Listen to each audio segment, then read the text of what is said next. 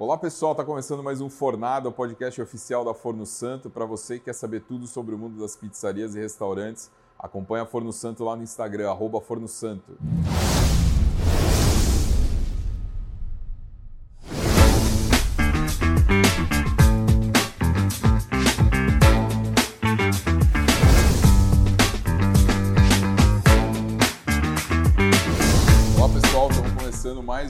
Episódio aqui no Sul, em Porto Alegre. Viemos aqui na Tchau falar com o Gabriel e com o João. Obrigado, gente. Valeu por Isso. vocês terem recebido. Viemos aqui de manhã, conseguiram encaixar um horarinho aqui para nos receber. Obrigado mesmo, de verdade. Obrigado viu? nós pelo convite. Imagina, imagina. Você sabe que a casa é de vocês sempre, então quando precisar. Obrigado, cara. Isso é uma coisa que, que eu sei que não é da boca para fora, porque eu conheci vocês há uns dois anos mais ou menos. Primeira vez que eu vim aqui, vim com o Alexandre, o irmão do Márcio, e foi um choque de realidade, né? Eu sempre trabalhei ou na, na área de publicidade, ou na área de marketing, área, mas sempre meio que voltado para o comercial. E a gente está acostumado no comercial a ter que ir nos lugares e levar o cliente para jantar, levar o cliente para sair, às vezes pagar um hotel, pagar alguma coisa. E, cara, a gente chegava, você assim, pô, por que, que não avisou? A gente ia fazer churrasco lá na casa da mãe, não sei o que. Pô, cara, como assim, né? É isso aí. É, é, tinha que ser o contrário, né? Aqui a gente sempre fez isso com o Márcio, o Alexandre, com... Sim. A gente chegou a fazer com, quando você estava aqui, não deu tempo? Não, não deu. A gente veio meio que assim, ó, estamos chegando, né? Foi meio de cima da hora. o Márcio fala, separa o titulim. O... Mogerra. Mogerra. Mogerra. Cara, e é, é, é, algo surpreendente, assim, me pegou... Ah, a gente foi para Pelotas, lá no, na nossa fermata, no Dimitri, e inaugurar o primeiro forno que saiu da fábrica com o selo da VPN lá, e a gente desceu até Pelotas para ir lá na inauguração, e eles... Não, mas vem aqui onde eu tô, tal. A gente, não, só vamos passar no hotel e já vamos, né? Cinco horas de viagem, quero só, pelo menos, deixar as malas. Não, mas vem onde eu tô porque eu já reservei o hotel de vocês e já tá tudo pago.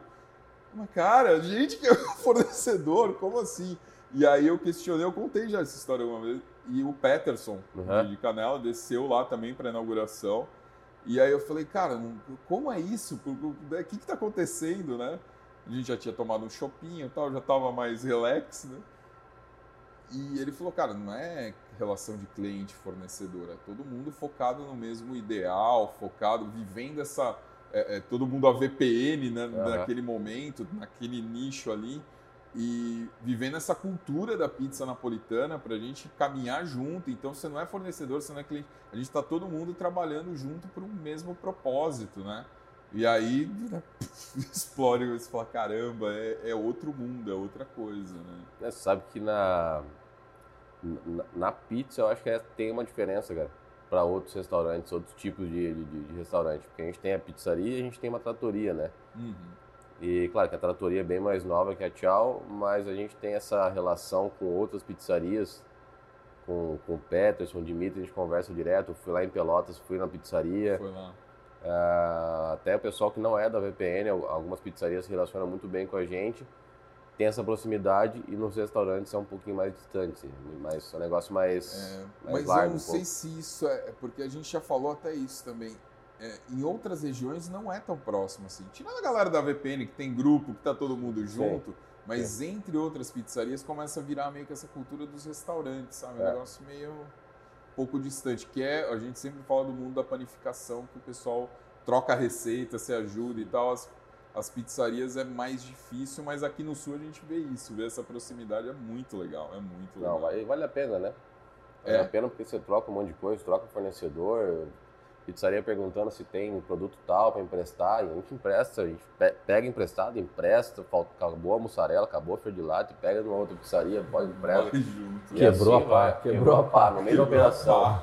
Sai correndo, os caras da Brisa, que são parceirões nossos, empresta pá correndo, não sei o quê. Então é, tem que ser, né? Tem que ser, tem que ser. Conta um pouquinho, você veio de São Paulo. Interior de São Paulo. Você é daqui. O que, que aconteceu? como, como que tudo isso daqui surgiu? Vai, John. Cara, o... vou contar a história estendida, resumida, digamos assim. Boa. O... o...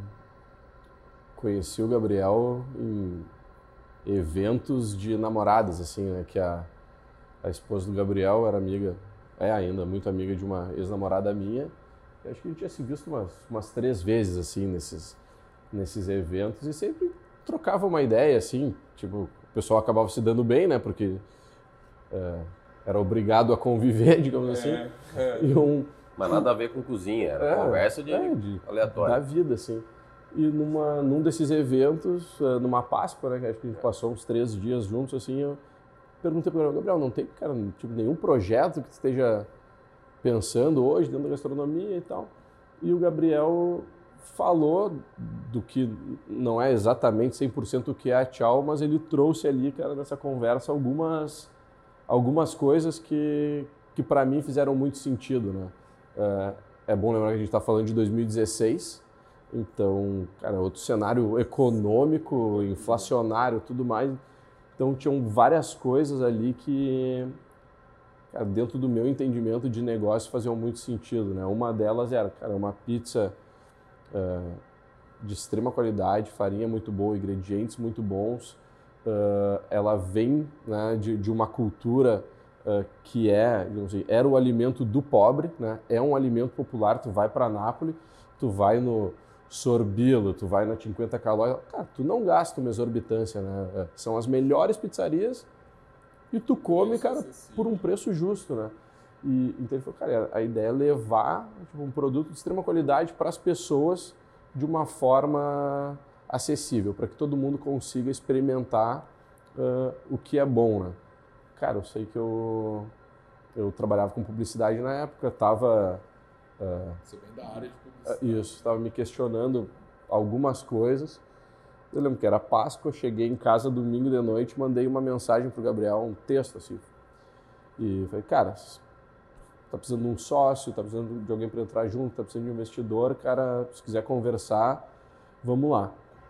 E daí tomei um não, assim, né? Falei, cara, eu tô... não, mas a, a justificativa é porque a Mari, minha esposa, de tanto eu falar do projeto em casa, ela, ela virou minha sócia. Então ela falou assim, cara, gostei demais, quero ser sua sócia, não sei o que, sei lá, e vamos, vamos tocar o projeto. Nós dois. É, isso aí é segunda-feira. É. Né? Isso é uma segunda-feira. Quarta-feira, eu dou uma mensagem do Gabriel. Pô, meu, não tá afim de trocar uma ideia e tal? Nove e meia da noite. É. Conversei com a Mari aqui, vai acabar nosso namoro se a gente virar sócio. tal. É, é, é, raro, mas acontece muito. Vamos, é, não, é. vamos trocar uma ideia. Eu falei, vamos, agora, partiu. A gente foi para um café, acho que era nove e pouco, quinze para as onze, a gente estava apertando a mão. Que legal. É, estabeleceu as regras fundamentais da sociedade nesse dia, que funcionam até hoje. Né? Então, é o, o que baliza a nossa relação e com o negócio foi conversado aquele dia. E, e a partir daí a gente, a gente começou. Eu perguntei pro Gabriel, cara, quanta grana a gente precisa.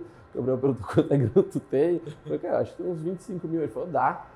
Daí, dá? Falou, Óbvio que não dá, mas... Dá, dá, dá, tranquilo. Tranquilo. Não, porque eu, eu falei, até, até lembrei esse dia numa reunião. Não, não tem nem como comprar farinha agora, hoje em dia. Mas, cara, a Tchau nasceu na minha cabeça. Quem deu o nome Tchau foi minha esposa. Ah, o que, que você acha de tchau? Eu falei assim, não, tchau não. Aí, o que, que você acha de tchau? Uma semana depois. Eu falei, não, tchau nada a ver. Depois ela falou assim, e o tchau? Eu falei, pô, tchau é um nome bom, né? Aí ela quase me matou. Por livre e espontânea pressão, você aceitou o nome. É, e aí o projeto não era uma, não era, não era o que a gente fez no início. Era uma pizzaria com taça, com adega, com talher, com tudo na minha cabeça. Essa é uma pizzaria top. Só que daí eu não tinha dinheiro nenhum para abrir o negócio. Aí o que, que comecei a fazer? Comecei a tirar. Aí nesse meio tempo entrou o João e a gente começou a tirar várias coisas que custava muito para abrir um restaurante. Então, para viabilizar o negócio. Para viabilizar o negócio. Saiu do, do mundo ideal para o MVP, né? Exato. Aí foi afunilando para o projeto da Tchau, que era uma pizza mais de, de rua, de balcão, não tinha serviço, era num, num era auto serviço. Auto serviço, um papel, um um prato de papelão embaixo, porque a gente não queria gerar louça, porque a gente não tinha como contratar alguém para louça, não uhum. tinha estrutura para lavar louça. E foi assim que iniciou a Tchau. No freezer, três itens, né? É, três coisas no freezer. Refri zero, refri normal, cerveja e água. E água. E era isso, não tinha mais nada. E aí começou assim, cara. Então, E a história de como começou o troço realmente é muito louca, né? Porque o João falou, ah, tenho 25 mil reais. Eu falei, dá. Fiz um, ah, tal forno, vamos colocar uns 12 mil, mais duas geladeiras, ah, vai dar. Óbvio, né? Aí tá, comecei a obra lá, tá, não sei o que.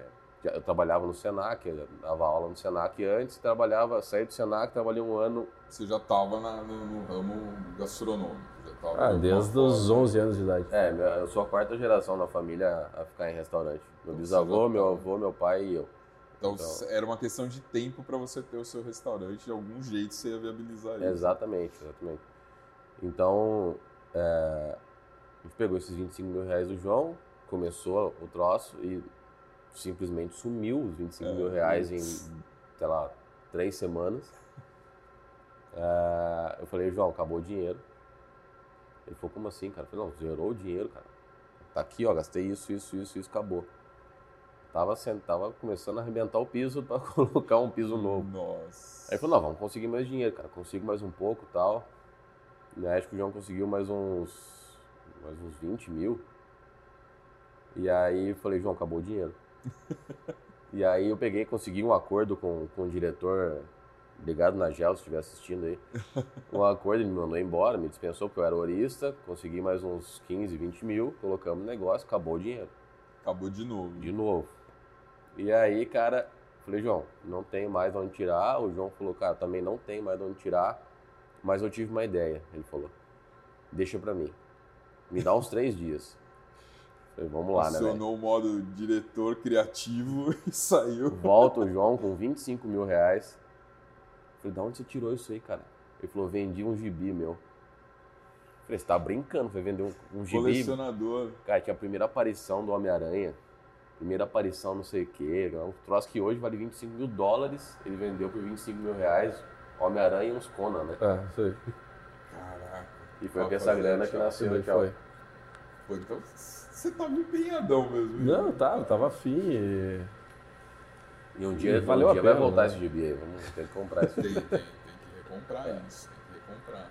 Só que agora é 25 mil dólares. Né? Isso aí. E a gente sabe, né, a, taxa cambial, então né, prefiro um carro. Ah, vamos torcer pro dólar baixar um pouquinho para conseguir viabilizar melhor esse negócio. foi, foi demais a história, assim. A gente é. começou com tudo usado, né, cara?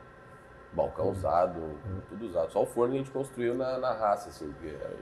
Fazendo o teste, o, o guidon lá de São Paulo. Né? casa? Não é. Não. A Danita, que, Danita que fechou já. Fechou. Na, na, pandemia a gente transferiu de lugar e aí estourou a pandemia com a transferência e não conseguimos Sim. segurar com muita grana. Mas a pequenininha nasceu com 45 metros quadrados. E já nasceu napolitana já. ou já desde o começo? Aí você estava falando do André, você foi buscar... Cara, o André, eu estava no estacionamento buscando a minha esposa no, no, na Renner, que ela trabalhava na Renner na época.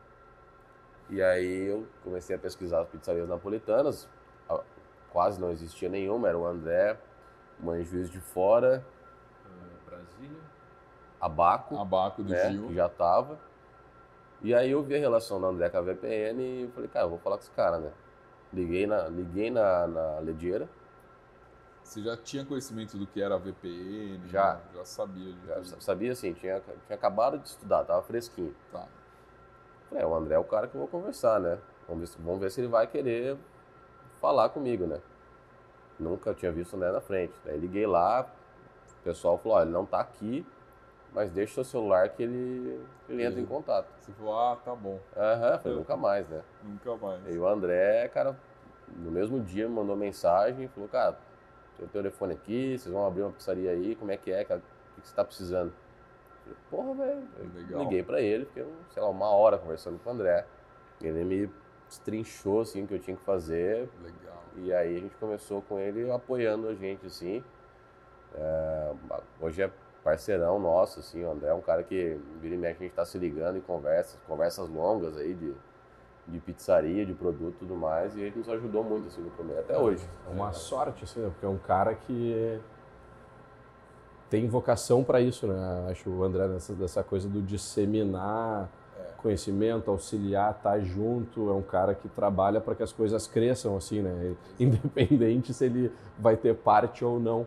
E acho que foi para nós foi muito importante, assim, porque era era uma linha de emergência, assim, algumas vezes, cara, olha, deu tal coisa errado, ah, testa isso, faz aquilo, tá, tá, tá, e as coisas iam se, se organizando, assim, então é, acho que a gente deu essa sorte também, sabe, de ir encontrando pessoas, pessoas no caminho que, que ajudaram, que foram importantes e que nos ajudaram a construir né, o que a gente está fazendo. volta naquilo que a gente começou, estava falando no começo, né, que eu estava é. contando da, da, minha experiência, né, e é bem isso, né, uma questão é. de viver a cultura, que nem se bem colocou, dependendo dele ter parte ou não, ele quer é. ver a pizza napolitana prosperar, né, é o, acho que tem um, algum objetivo de vida ali que, que, rola desse é, jeito. O né? que eu acho que é um entendimento também, olhando para o mercado, é um entendimento diferente do que, que é concorrência, né?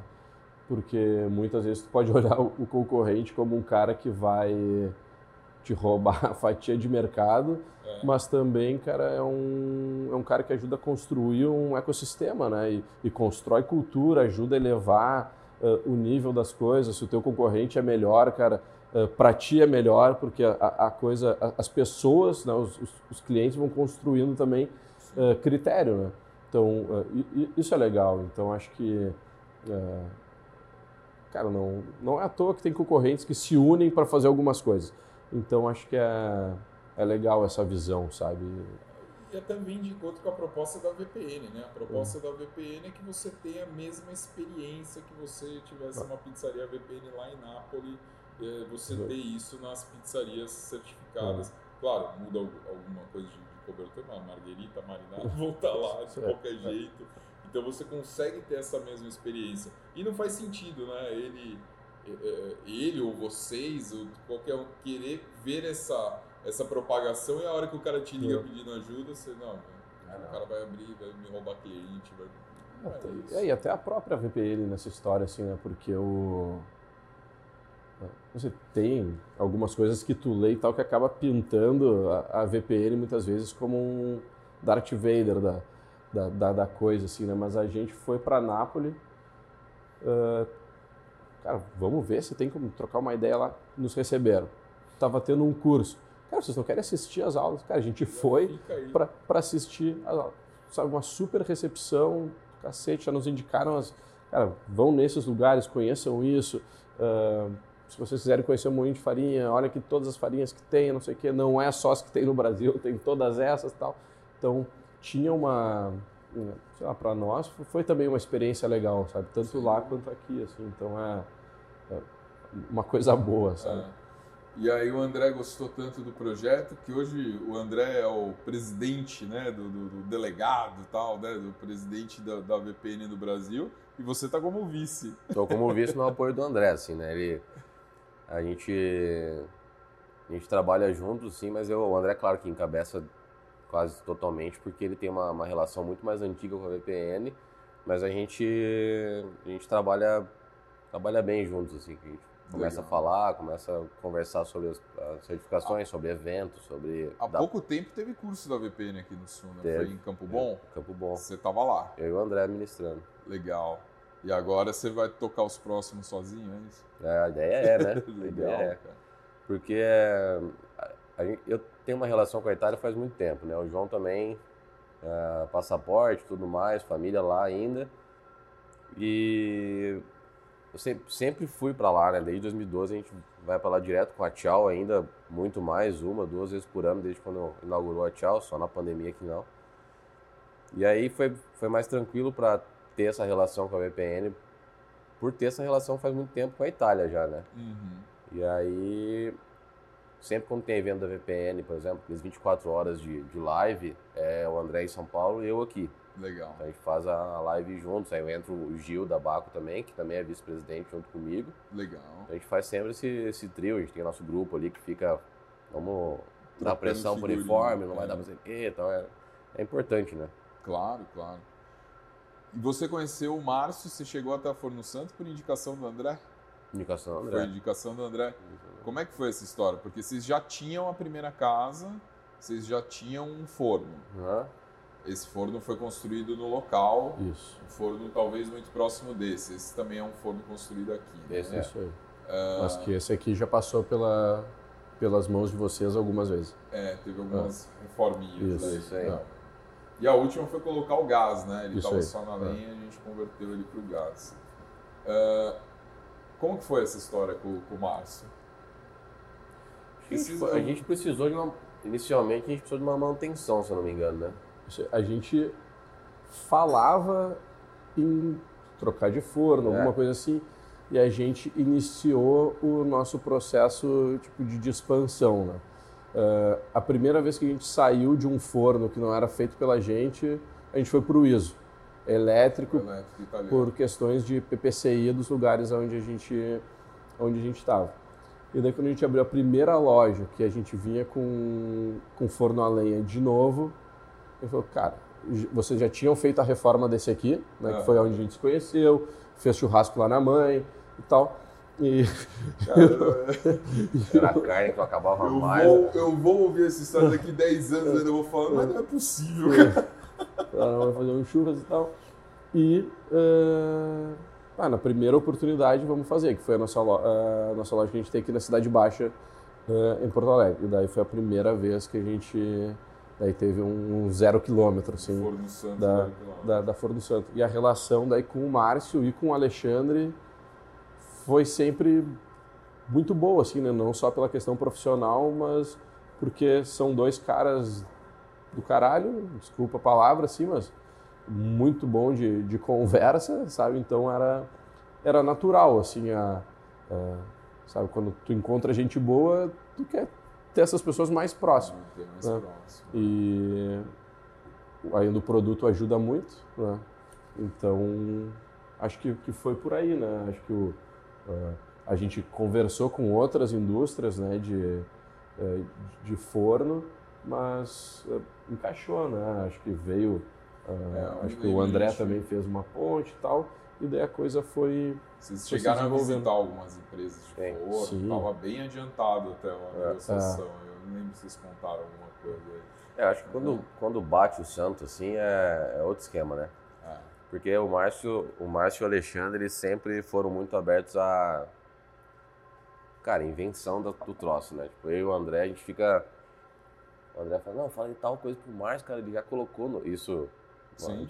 Já colocou em, em, em coisa, falou que do caralho, vamos trocar isso, vamos trocar aquilo. Daí o mais me, me ligava às vezes, meu, o André falou isso, você quer lá, vou trocar, vou colocar novo, posso implantar aí já nessa próxima manutenção? Pode. Aí uma vez, pra você ter noção, eu cheguei, liguei pro Márcio, a gente tava fazendo um forno da, da pizzaria nova que a gente tinha transferido, a Anitta. Ele ia fazer o forno e tal, e eu liguei pra ele e falei, ô Márcio, seguinte, cara. Eu tive uma ideia que eu acho que você vai me xingar, mas ouve. Ele falou, não, pode falar. Eu falei, meu, se a gente colocar uma entrada de água, tubulação de cobre por dentro do forno e uma saída de água, ele falou, já entendi e dá certo. Ele falou. Falei, mas não precisa nem acabar de falar. Não, não precisa acabar de falar, vai ficar do caralho. Ele falou. Cara, daí a gente inventou um troço pra Sistema passar. Sistema de aquecimento de água da de cozinha. Água dentro do forno. A água saía a 5 mil graus. Cara, aí a gente, a gente só tinha que ter instalado um outro troço para regular, regular, a temperatura da água. Coisa... Não, e daí a gente estava na reunião, só que assim, não era, não era para ter ligado. Se botasse roda, tu tinha uma locomotiva a vapor. Cara, a gente ligou uma vez. A milhão, né? Turbo, né? A gente ligou uma vez e saiu assim, ó, fumaciando na torneira a água. Falei, pô, deu certo pra caralho, né? Só que daí a gente fechou esvaziou o cano e falou: não, a gente vai ter que colocar um boiler para subir a água, uma... ficar na temperatura e descer para a torneira, senão vai arrancar a pele da mão do, do, do, dos pizzaiolos. E a gente numa reunião, cara, de negócio assim, tal, vem um pizzaiolo e falou: "Ô chefe, tem que ir na cozinha ali rapidinho". Eu falei: "Não, agora eu só não posso rapidinho, porque eu tô na reunião, mas daqui a pouco eu vou". Ele falou: "Não, o forno tá vertendo água embaixo". Falei, caralho, velho. Saí correndo, o que aconteceu? O fogo, quanto, o forno, quanto mais quente, mais ele verteava. Não, cara, porque a, a torneira, quando você liga no, no frio e no quente, se você liga, às vezes, se você deixa no meio, numa posição, a água meio que volta. Explicaram para mim um troço muito louco. E voltou a água pro cano do forno. Nossa. Só que não, como não tinha onde, pra onde sair essa água, estourou o cano lá dentro. e aí começou a verter água. No... Cara, a gente só desligou, Ligou o registro e deu. O registro em meia hora secou o troço, porque Ah, nem isso, meia, rapidamente. Pra caramba. E a gente nunca mais usou o negócio, mas funcionou assim. Funcionou mais ou menos. Dura, acho que tiramos uns 200 ml de água quente. E perderam algumas caixas d'água, alguns mil litros É, mais ou menos. evaporados. pá. Mas foi legal. Então o Márcio sempre topa essas coisas, sabe? Não, o Márcio, ele é, ele é o professor pardal do negócio, É. né? Ele topa. né, coisa assim, então E eu acho que é isso que é o maior diferencial da, da Forno Santo, é em cima do Márcio, óbvio, né? Ele é o fundador, ele é o idealizador.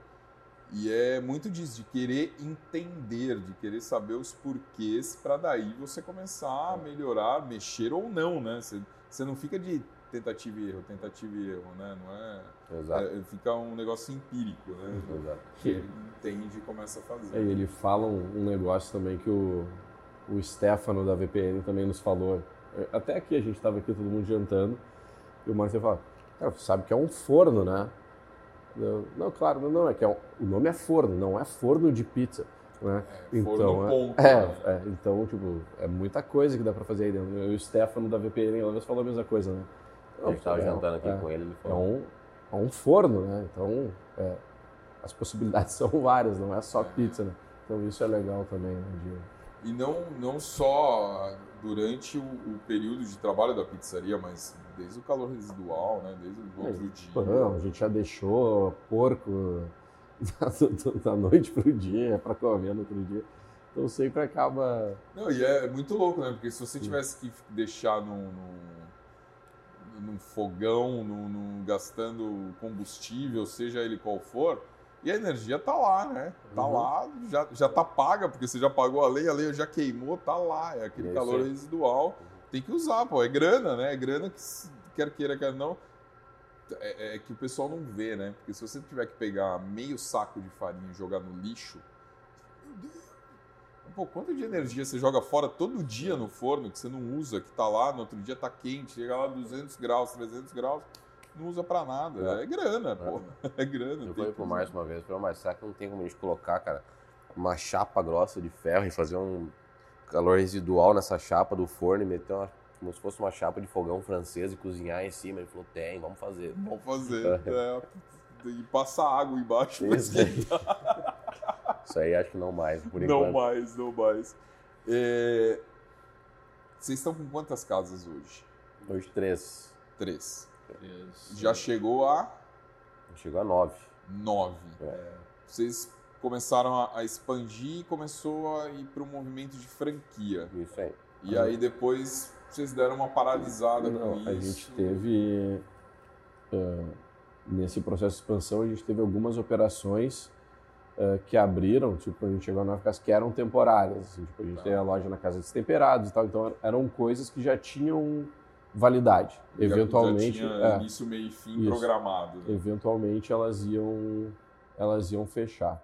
Eh, ao mesmo tempo, a gente teve algumas experiências que a gente, ah, cara, errou ponto né, e tal, mas eh, teve a pandemia, né, e, e, a- e na pandemia é, é, é muito louco, assim, que teve uma procura muito grande pela marca, mas também a gente, cara, com uma falta de entendimento do momento, o que, que vai acontecer, a gente também não estava a fim de expandir, sabe? Cara, não vamos porque abrir pizzaria com delivery não faz sentido. Ah, a, pizza napolitana, cara, por mais que se faça caixa diferente e tal, cara, não é a melhor forma de conhecer o produto no, no, no, no delivery e tal. Então, vamos segurar. Segurou, se- fechou algumas lojas, a gente fechou a, a Anitta com uma operação importante e tal. Estamos com três e agora preparando a, a abertura da quarta. né? E nesse meio tempo a gente abriu em fevereiro do ano passado a Botega Maria, que daí é uma, é uma tratoria, né, bem, bem clássica, é, foge. A gente está com o forno ISO lá, que, é, que, que a gente usa. É, não usa ele mais para pizza, usa para fazer coisas de forno. E, e agora Porque tem também é um forno ponto. Aham. Né? Também é um- Ah, mas Isso. ele é elétrico. ele é- um forno, cara. Tá lá. Sim. E, e agora preparando esses próximos passos. Assim, a gente tem mais uma tchau agora que chega em Porto Alegre e daí outros projetos assim já na. Legal. Tem, tem, tem projetos é. novos aí. Sim. Então. Com pizza também. Com pizza também? Sim. Show. Cara, vocês já tiveram algumas casas, né? Nove, três, começaram com uma pequena, muito longe do que vocês tinham idealizado. Eu tenho certeza que todo esse projeto foi mudando do caminho. Mas eu queria aproveitar o gancho que a gente está falando de forno, né? Citando forno.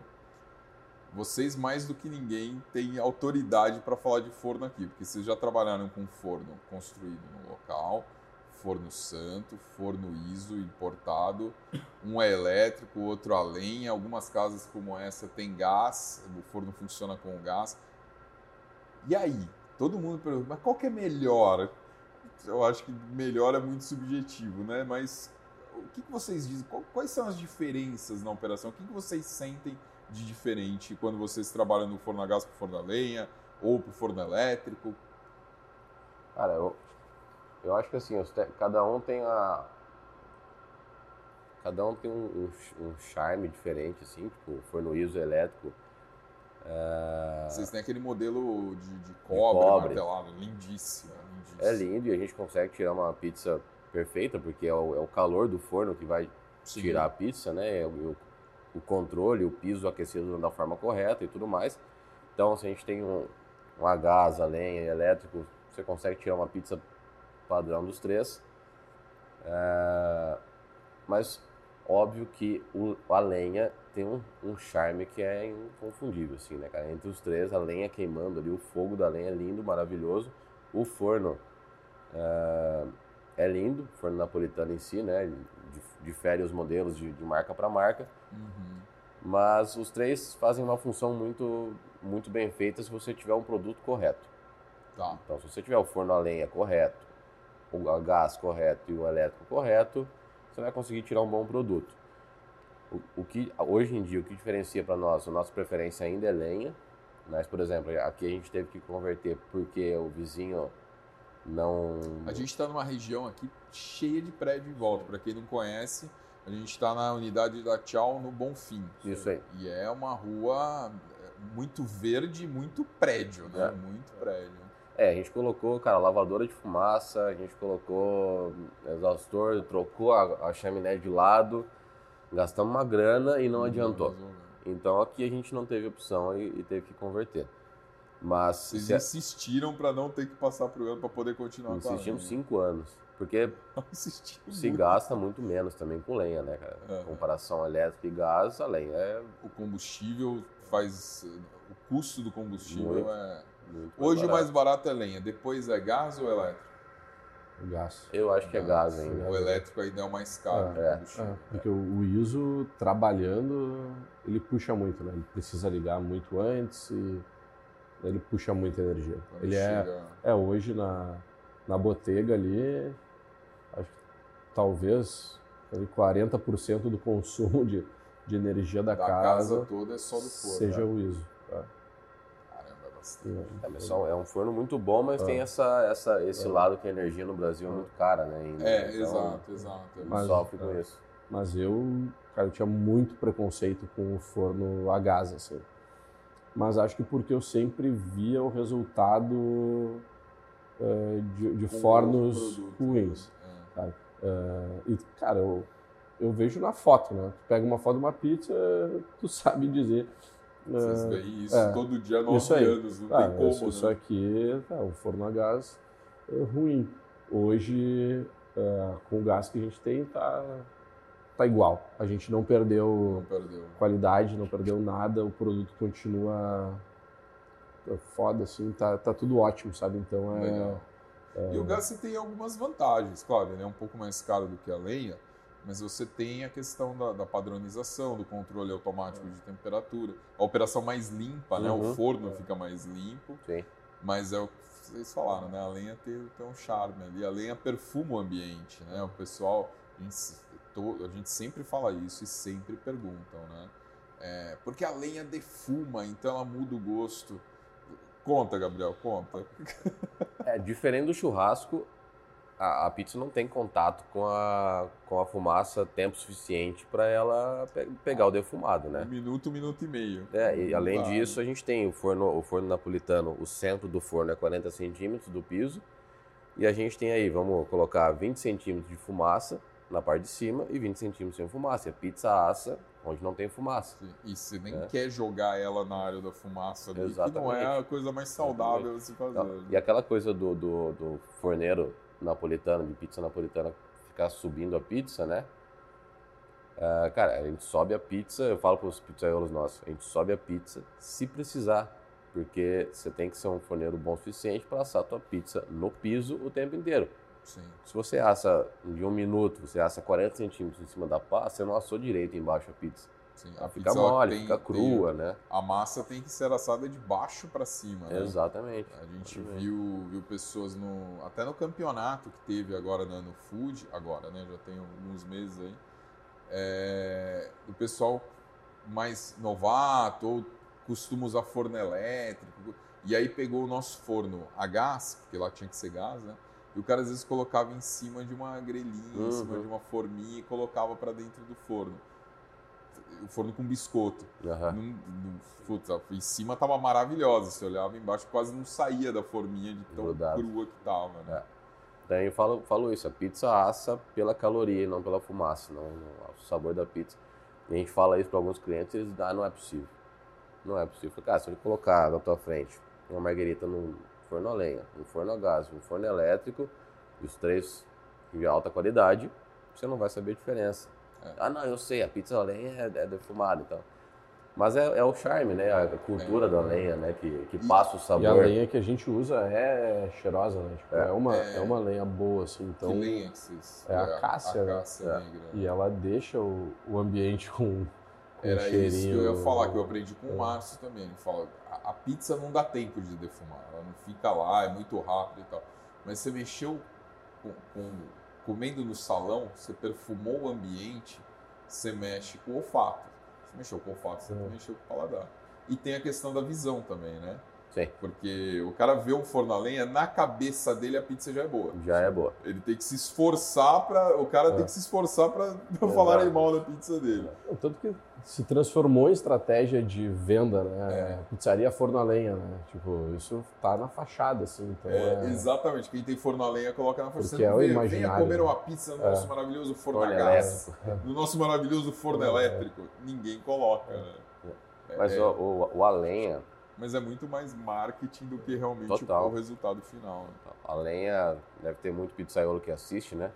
Sem dúvida. Tem muito dono de, de pizzaria que assiste, então é, a gente sabe que o a lenha ele precisa de uma manutenção assim preventiva na ponta da agenda, assim, porque fuligem, é. cara, enche de fuligem o cano. A gente fala assim, ah, o cheirinho da lenha é bom, mas é às vezes o cheiro da lenha é porque tem a fumaça na loja que não consegue nem ver o cliente na frente, assim, sabe?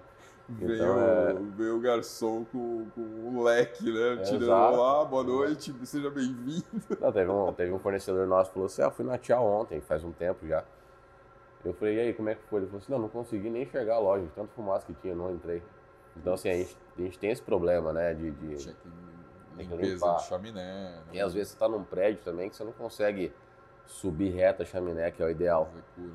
curva para cá, curva para lá, sai do prédio. Tem que botar o motor. Tem, tem que botar o motor, motor para é. puxar. E tem que estar tá muito bem regulado porque você pode fazer o efeito contrário. Isso aí. Você está puxando o calor do forno e tirando Isso toda a performance do forno. Você fala, pô, falaram para mim que esse forno era econômico. É. Pô, então um Fórmula 1 puxando o negócio. e de vez em quando requer espaço também, né? Porque, cara, aqui no, aqui, aqui né? no sul, cara, a gente vive três meses embaixo d'água, assim, né? Começa a chover, não para mais ali, entra julho, agosto, setembro, de vez em quando a gente tem chuva até novembro. Então, cara, até o fornecedor que tinha lenha seca, chega uma hora que o cara não tem mais. E daí tu começa a ter que comprar mais, uh, tu é começa a ter que estocar. Da serra Isso aí. Essa lenha, né? mais a gente, é, a gente tem que comprar muito mais lenha porque a gente tem que deixar uma parte já secando e a outra tu vai usando, daí tu seca, é. daí tu começa a usar seca e tu já repõe a úmida para secar e tal. Então, isso tira espaço, cara. É...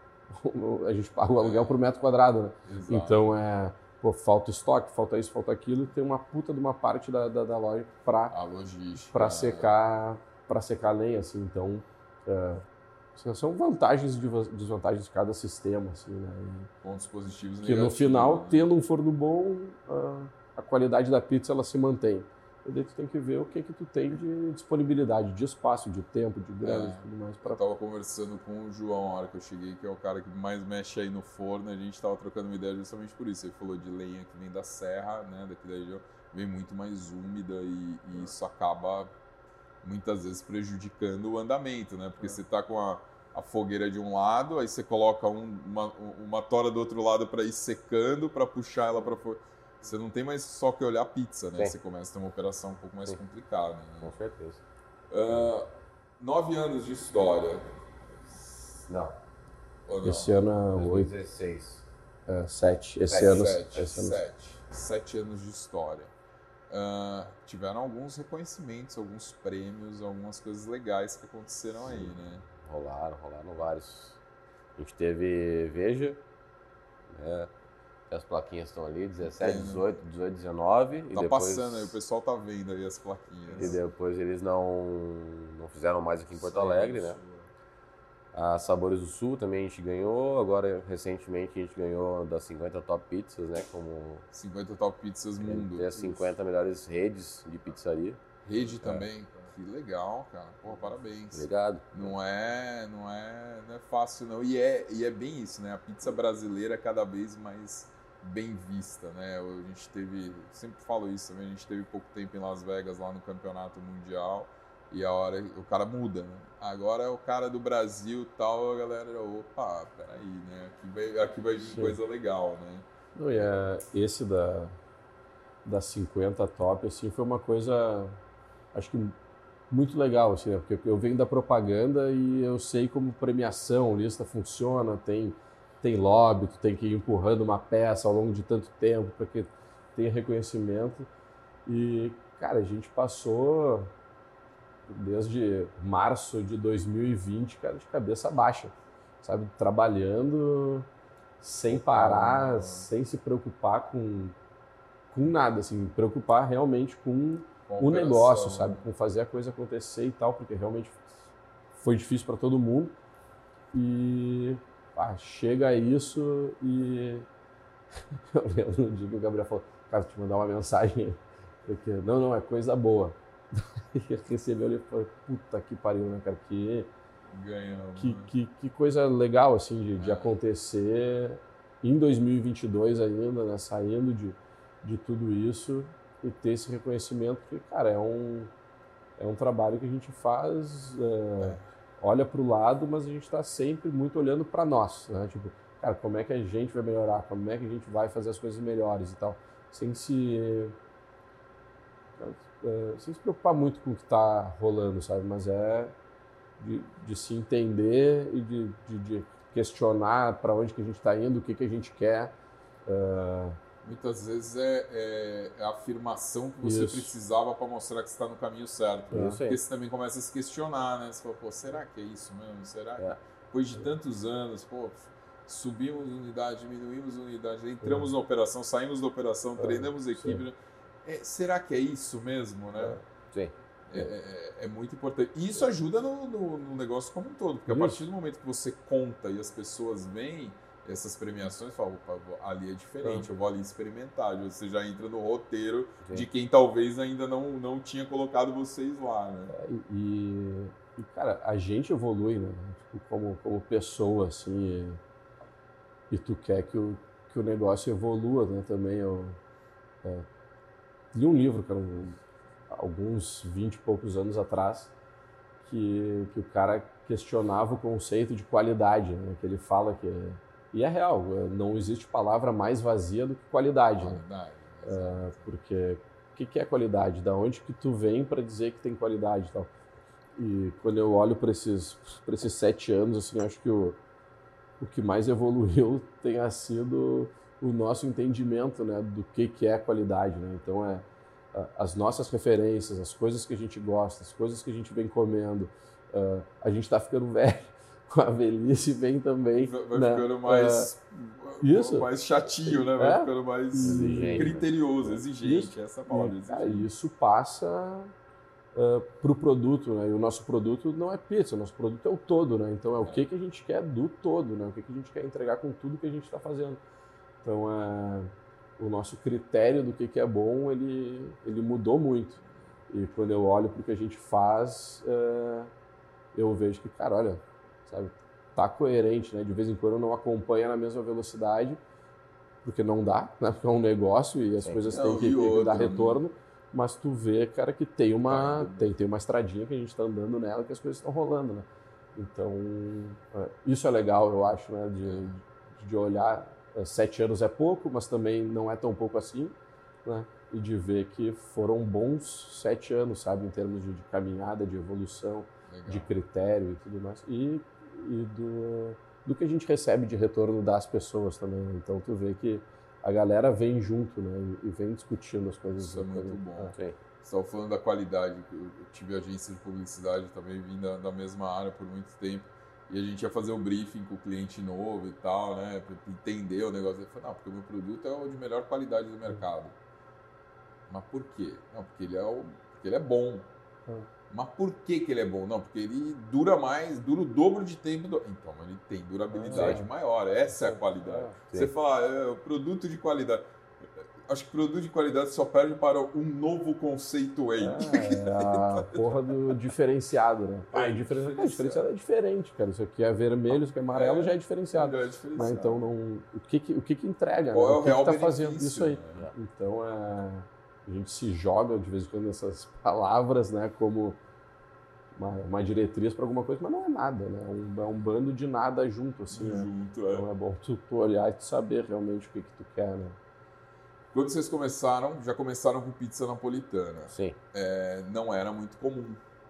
E Nada eu imagino que vem uma catequese junto do público, a pessoa que chega e em 10 pessoas, a família entrava e falava, eu quero pedir três pizzas grandes, e vocês explicavam e não era por aí. O cara vinha embora, puto. Tenho É. certeza que isso já aconteceu, que é o... Não, muito, muito. Como que funciona esse processo? Conta um pouquinho desse início, pensando no produto, né? Você tem noção, ó, só contar uma história da minha mãe. Eu liguei pra ela e falei, vou abrir, eu vou abrir uma pizzaria. E ela falou, "Pô, que legal, filho, muito feliz e tal. Sempre me apoiou muito, meus pais Aham. me apoiaram. E, e aí minha mãe falou assim, ah, como é que vai ser a pizzaria?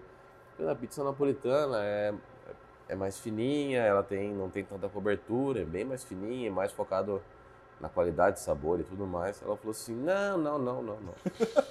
Não faz isso, não faz isso, Gabriel. É, e a tem- borda de cheddar? não, Cadê, tem, tem que ter coisa em cima, tem que ter volume em cima. A pessoa gosta de, de pizza Pô, alta e tal. E aí eu expliquei pra ela, e ela veio pra cá e comeu a pizza e hoje ela fala, ah, eu nem como pizza mais em lugar nenhum, assim. É, Eu como, quando eu como eu não gosto muito e quando eu venho pra cá ela come tchau porque ela adora pizza napolitana. Minha mãe teve, minha mãe também, ela teve contato com a pizza napolitana quando inaugurou a 430 graus em Aham. Jundiaí. E aí eu fui com ela lá, fomos com a família e tal. E aí ela falou, pô, por 60 anos eu não sabia o que era pizza. Muita gente fala Agora eu- isso. E aí, deixa de comer as outras? Não, mas sabe que a hora que ela quiser alguma coisa diferente, ela sabe onde encontrar, né? Sim. E é, é muito louco isso, né? Porque tudo é pizza, né? A gente. uh, uh, Pizza Rock lá em Las Vegas. O cara faz seis tipos de pizza lá. Você chega lá, o cara dá pizza. Aí é Chicago Style, siciliana, napolitana, romana. É, é- é um produto absurdamente diferente do outro. Até os formatos mudam, né? É. Dele e tal. Mas você tá lá, pizza. É, pizza. Chicago é um quiche quase, né? Uma Chicago, lasanha. É, o né? pessoal tava falando que era lasanha, É. porque vem a massa, vem a cobertura e vem outro, outro tequinho de massa com outro molho em cima. Você fala e fina, gratina com isso daqui. Mas desculpa, cortei É. vocês. Conta um pouquinho da história desse início aí, do, do- da aceitação do pessoal pela- pelo produto. É até experimentar? Ah, eu até experimentar. Eu achei que fosse ser mais difícil, porque o Sul tem uma, uma fama de, de ser um pouco mais duro para entrar uma novidade, assim, uma né? aceitação. Eu não sei se é verdade, mas tanto é que muita gente fala que testam produtos aqui antes de mandar para o restante. Testava, Porto Alegre, né? Curitiba. Curitiba e Campinas. É, Curitiba hoje acho que é a principal cidade é, do Brasil. Eu lembro porque quando veio Montandu pro Brasil, é, testou Campinas e testou Porto Alegre. E daí não foi. E não foi. não foi adiante. Eu lembro é. porque eu estava na faculdade na época, uma menina, uma amiga de sala, Montandu tem esportes radicais e tal, e ela andava de patins, tinha um negócio de hockey e tal, ela jogava, né? E aí saía nos barzinhos à noite, nas ruas movimentadas, cheio de barzinhos, saía de patins, outro de skate e tal, fazendo o lançamento do produto, panfletando, né? Velha época do panfleto, né? E, putz, não foi. Mas é mercado teste, é, isso mesmo. o nosso maior pilar, assim, da, da, do começo, acho que foi no produto, assim, né? Cara, é feito exatamente como é feito lá, é, os produtos são de qualidade, vai ficar bom vai ficar bom, as pessoas vão gostar. Então, Você é... já tinha ideia de certificar a VPN? Já, já, já tinha. Veio, já. já veio focado nisso. E aí, quando, quando a galera provava, era assim, trocava, virava a chave de uma hora para outra e, e, as pessoas iam quatro, cinco vezes por semana na pizzaria, assim, pegar pizza.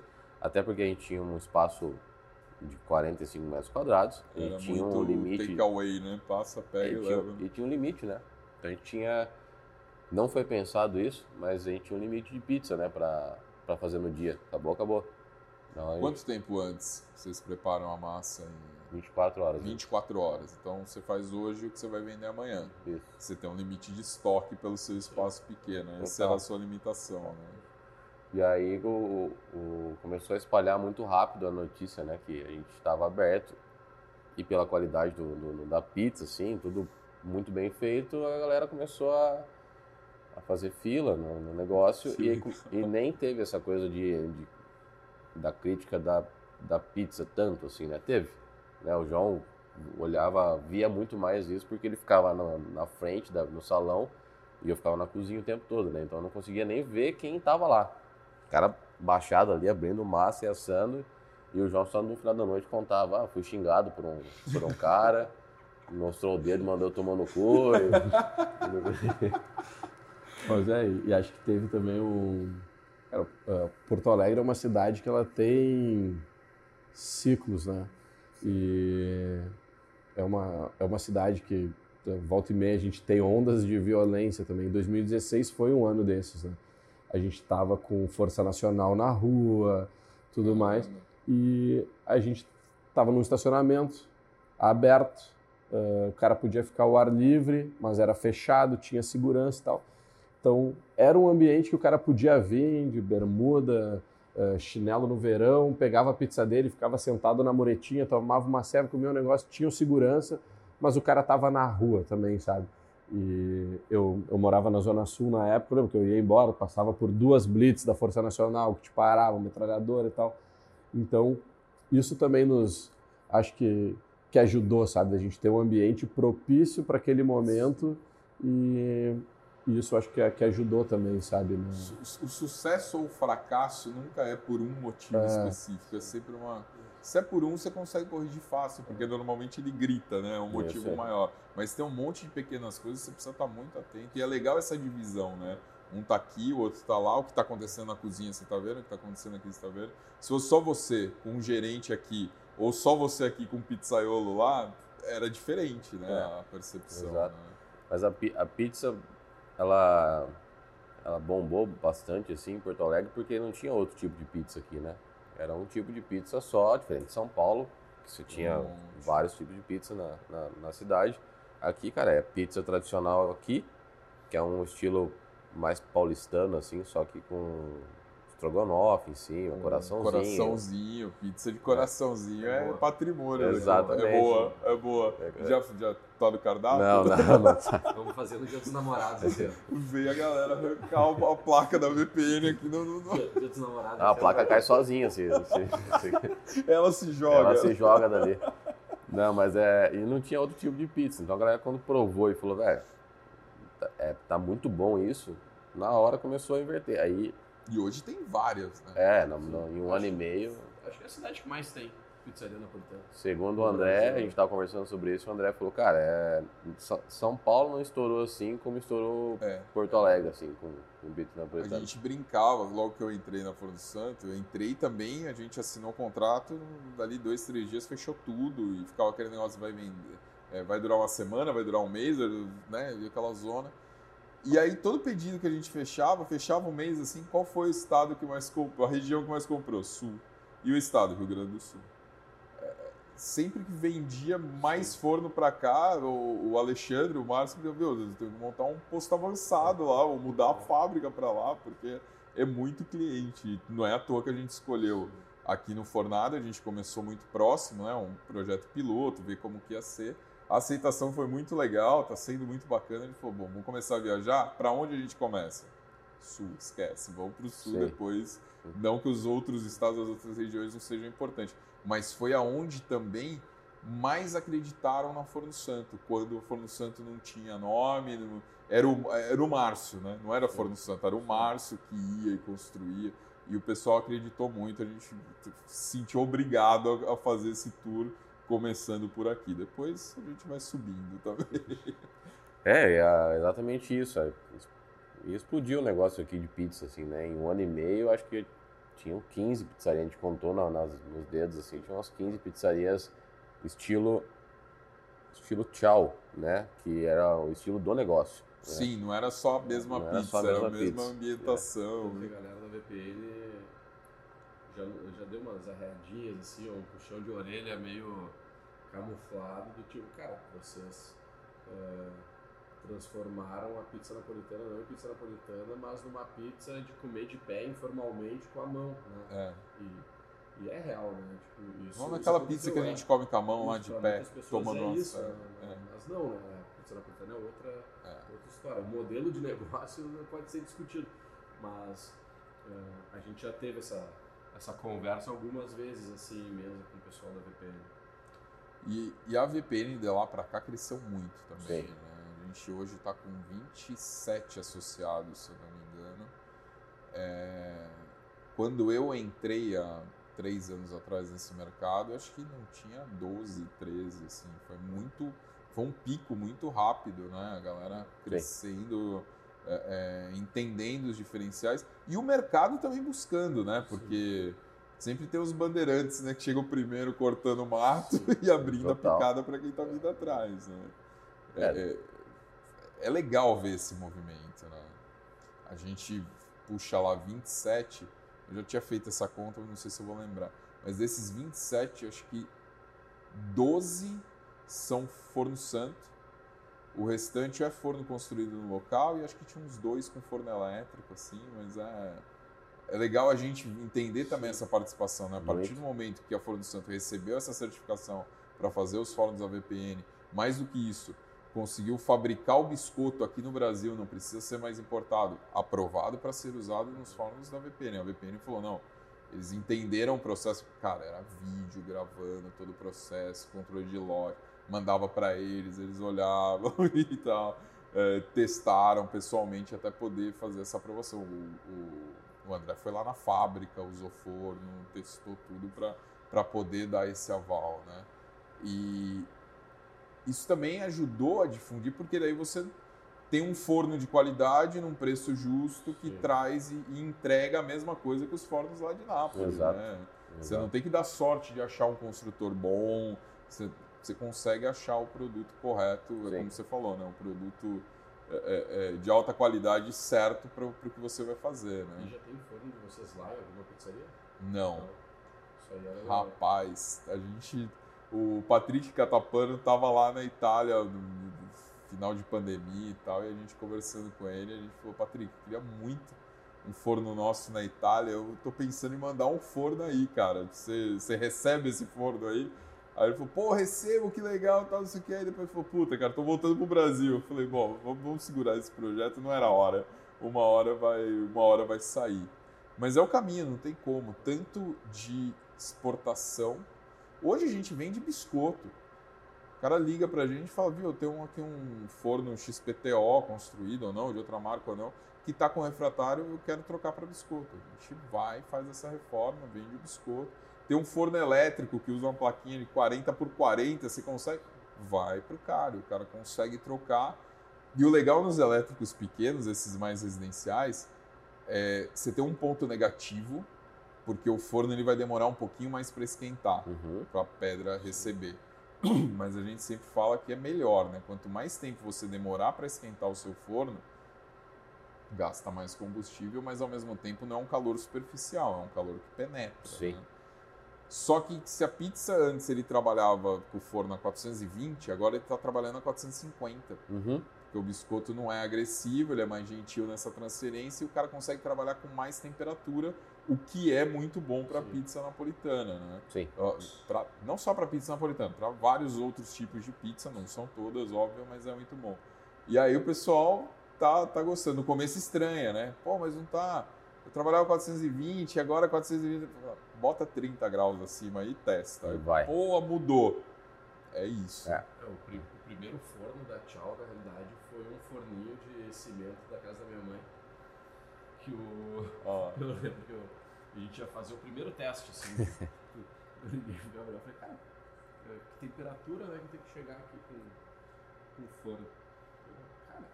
Eu, Cara, 430, 480, né? Eu olhei. no o- lastro, né? Temperatura do piso. O termômetro ali do forno vai aqui a 280. 350. 350.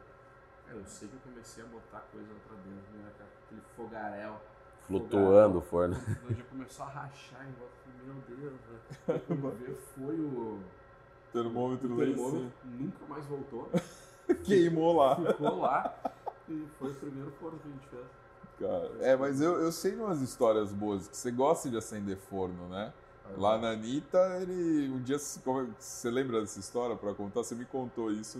Você é pediu, que vocês estavam no escritório, alguma coisa, e você pediu pra ele descer, acender o forno, que você já ia lá fazer.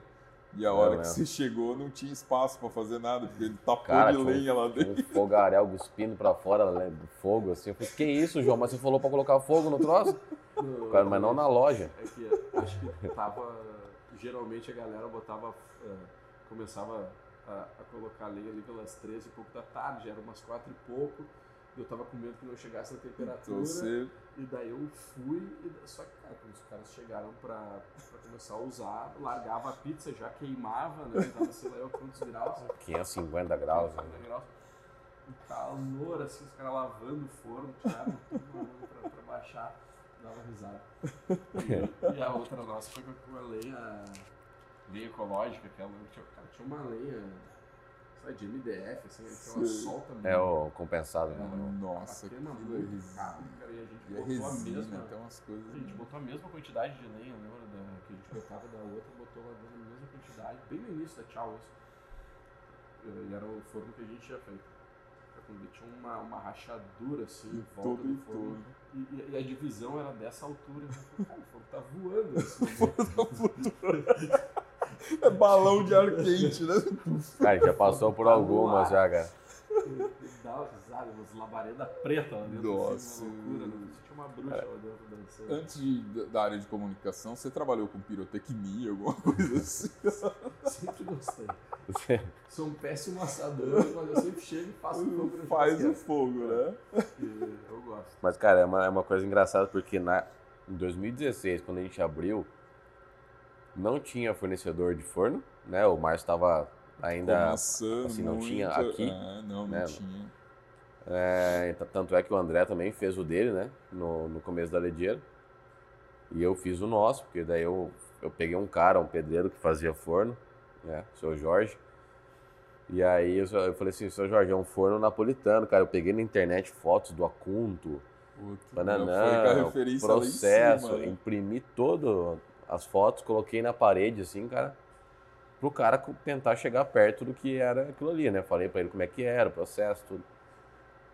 E o cara falou, não, isso aí não, não dá certo. Eu falei, não, cara, mas tem que sair da boca, fumaça, entrar num, num túnel e subir, Vou porque botar por dentro. Não, vamos colocar chaminé no meio e tal. Eu falei, não tem como tal. O que, que aconteceu? O cara fez o- a base do forno e aí ele ia embora Vocês montavam e eu o forno. continuava tocando fazer o forno.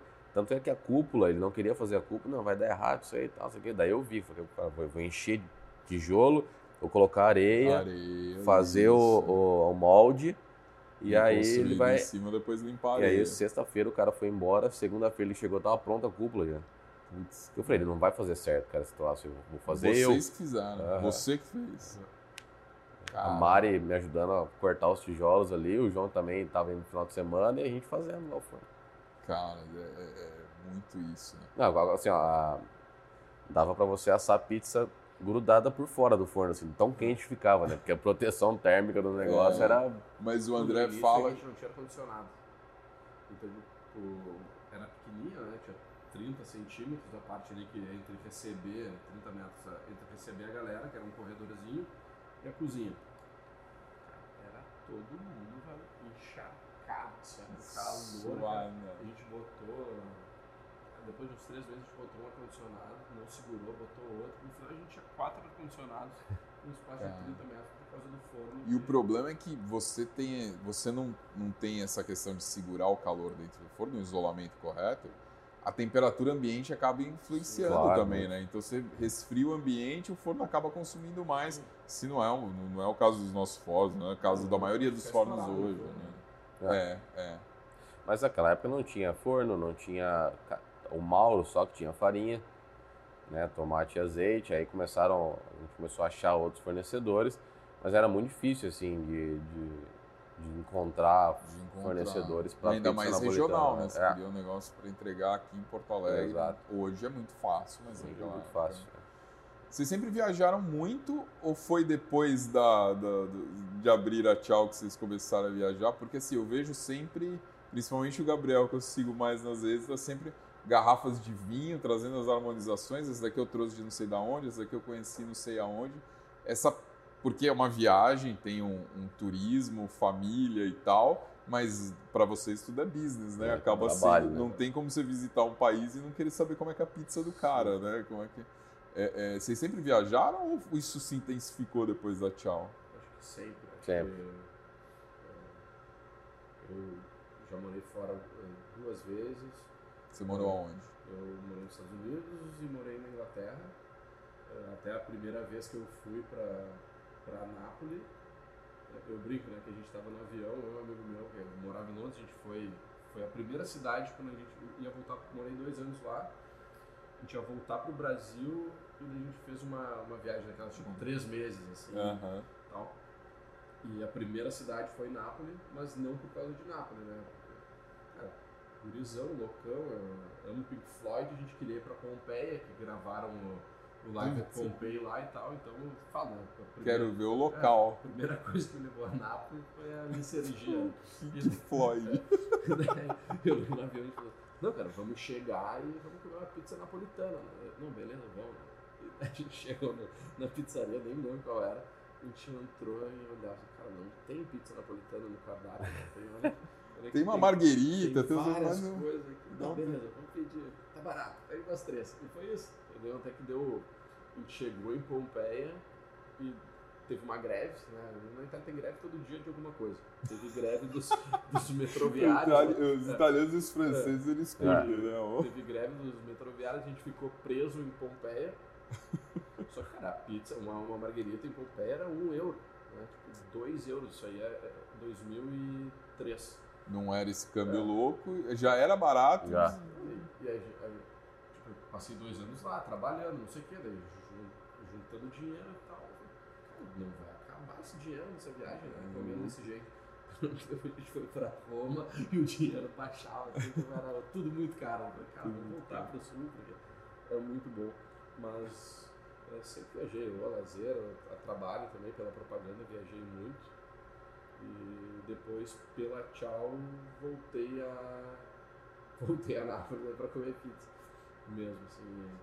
Como você entrou no mundo da pizza? Então, você já ouviu o Pink Floyd? Ele fez um show, Eu comecei Aí- ali. aí teve uma greve, aí eu fiquei lá. Pô, É, sensacional. mas a gente sempre via- viajou e. É que você falou, cara, se você vai pra lazer, por exemplo, semana passada eu tava na, em Buenos Aires com a Mari e com a- e com a Cora, de férias. Mas você entra num restaurante, eu, eu entro com olho clínico em tudo. Então você vai a trabalho, assim, né? Pra ter experiência e trazer isso pra, pra, Uhum. pra equipe, né?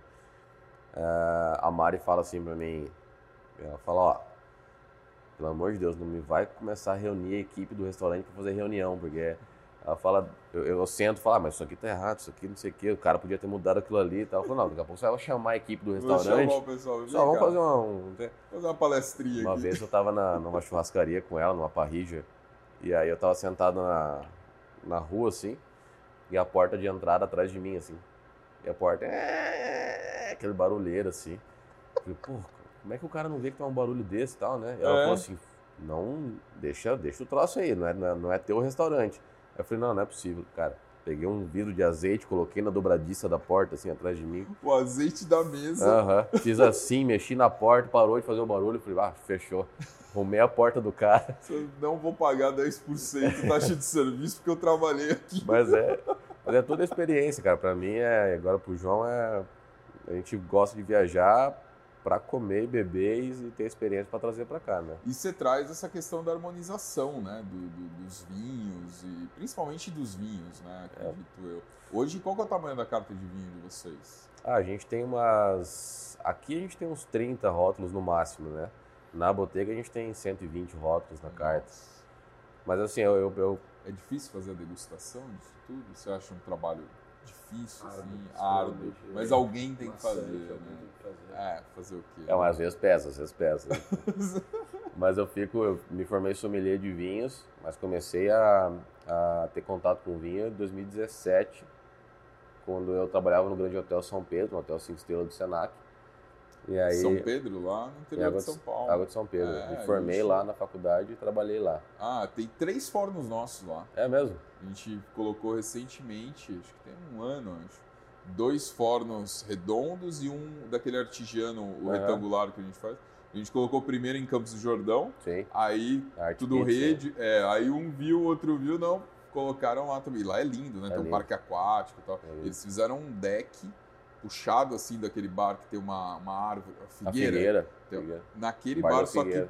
puxaram um deck todo de vidro e de lá de cima você vê o parque aquático lá embaixo, mais as piscinas do lado, ficou lindo. Eu trabalhei quase três anos lá. Legal. Três anos. E aí eu batia meu ponto, trabalhava na confeitaria e padaria, batia meu ponto para ir embora e ia para a adega do hotel, que o Moisés estava lá esperando, que era o o sommelier na época, hoje ele é head sommelier da Gran Cru. Legal. E aí ele, cara, sempre sobrava um pouquinho nas garrafas dos clientes e tal. E ele, meu, prova isso aqui, isso aqui é Bordeaux, isso aqui não sei o quê. Eu comecei então... Começou a ter familiaridade É. com isso lá. E aí não parei, né? Aí fiz curso de sommelier aqui em, aqui em Porto Alegre. Cara, vinícolas aqui do sul, conheço muitas vinícolas, que né, vai pra lá, três, quatro vinícolas no mesmo dia. E aí eu comecei a me aprofundar no vinho, né? Eu adoro vinho.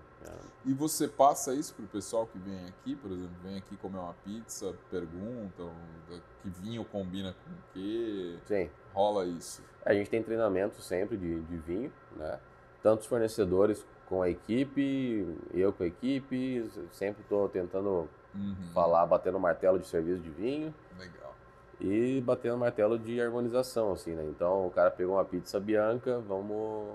Se ele perguntar que vinho que ele deve tomar, a gente vai indicar o vinho, um vinho branco, uma taça de espumante, não sei o quê, até um tinto leve. Ou o cara pegou uma pizza mais picante, tal vinho. Então a gente tem muito vinho em taça aqui, quase todos os nossos vinhos têm, têm taça. Tradução de taça, legal. É, E é, é- A gente fala, é legal quando você pede uma pizza, o cara vem e te conta alguma história Uhum. junto com isso, né? Seja a história da massa, da, da tradição da pizza napolitana, ou às vezes do ingrediente que ele comprou aqui da, da região, do pequeno produtor. Mas o vinho, se o cara simplesmente tá aqui seu vinho, pô, eu acho que é obrigação o cara explicar um pouco daquele vinho, né? A gente tem, por exemplo, produtor Na aqui. pizza é um diferencial, mas no vinho é obrigação. Né? Exato, a gente tem produtor de vinho que está na nossa carta que eu fui lá na Toscana visitar o cara. Na, na, é, na Toscana, dois produtores lá, eu fiquei lá dois dias numa vinícola, um dia na outra, e tá o vinho aqui. Então, é, eu sei como é que é feito lá. né? Aí eu Uhum. vai falar pro cliente, não, o Gabriel foi lá na vinícola, ele conhece o produtor, o produtor já esteve na Tchau aqui. Então o cara fala, tá, Não, pode trazer, Pode esquece. trazer, Já então testaram tudo por mim, né? Já é, então, uma é, segurança. isso é importante, né? E são vinhos muito bons, né? Então tu tem. O cara sabe que ele já vai gostar do vinho. né? Daí vem tudo isso acaba dando mais valor, né? Pra, Sem pra dúvida. experiência do cara, assim. Então acho que É é. isso, a experiência. Porque aonde ele vai, ah, aqui tem uma pizza boa, tá, mas lá eu pedi um vinho que o cara foi lá na Itália experimentar, ou que é aqui da região, que aqui a gente tem excelentes Muito, sim. Então, aqui na região ele foi ver, ele já testou a harmonização, ele já sabe o que é. Uhum. Aqui não, aqui eu como uma pizza boa e pego minha long neck. Nada errado com isso, mas são experiências diferentes. Exato. né? Não que aqui ele também não vai tomar uma long neck. Não, até porque Nápoles é isso, né? Nápoles é Nastra Azzurro, né? E dele Perone, né? Peroni dele pizza, então é, também tem isso, eu acho, de vez em quando, sabe, de não tornar as coisas super complexas, sabe, é de tu dar a informação do jeito que tem que dar, mas no final o cara quer se sentir bem, o cara quer comer bem, o cara quer beber bem e o cara se sentir confortável para isso, eu acho, sabe, é, é, eu quando olho pro vinho, assim, nos últimos anos, meu entendimento, ele sei, ele saiu do zero para algo eu nem imaginava que ia entender dessa forma de vir em algum momento da minha vida. É, mas sei também que toda essa complexidade que tem no, no vinho afasta as pessoas um pouco. Né? Sim. Quem não conhece, for pensar em O termos cara de... tem medo de errar, e aí É. ele fala, ah, vou tomar cerveja. Se for pensar Uhum. em termos de litragem, o que a gente consome perto dos argentinos aqui do lado não é nada, né? É, litragem é. per capita, assim e tal. Então, mas está mudando, as pessoas estão tendo interesse. Então, se a gente consegue deixar a coisa fácil, né? E o pessoal está entendendo também, porque muito, muito se falava desse consumo do vinho ser pequeno, porque o Brasil, no geral, é um país muito quente. Uhum. E o pessoal. Mas estão entendendo que existem vinhos próprios para essa temperatura. A Itália não é só frio, não é? Exato, Né? exato. O- tu começa, não, porque o vinho tinto tem que tomar ele na temperatura ambiente. Já, já começou errado. Então, é bom. Quer dar uma geladinha? Gela, velho. Sabe? O vinho toma do jeito que tu gosta. Azar, É. sabe? De, de qualquer regra. Exato, Então, exato. A gente fala que a melhor, qual que é a melhor pizza? Você comeu vários tipos de. A melhor é aquela que você vende, o cliente come e volta no outro dia para comprar mais. Isso E aí. o vinho, a mesma coisa. O melhor vinho é aquele que você toma do jeito que você gosta, você quer comprar outro. É. Né? Se não quer experimentar, precisa de uma faculdade para experimentar o negócio, não vai querer, me dá uma É. marcela, sabe?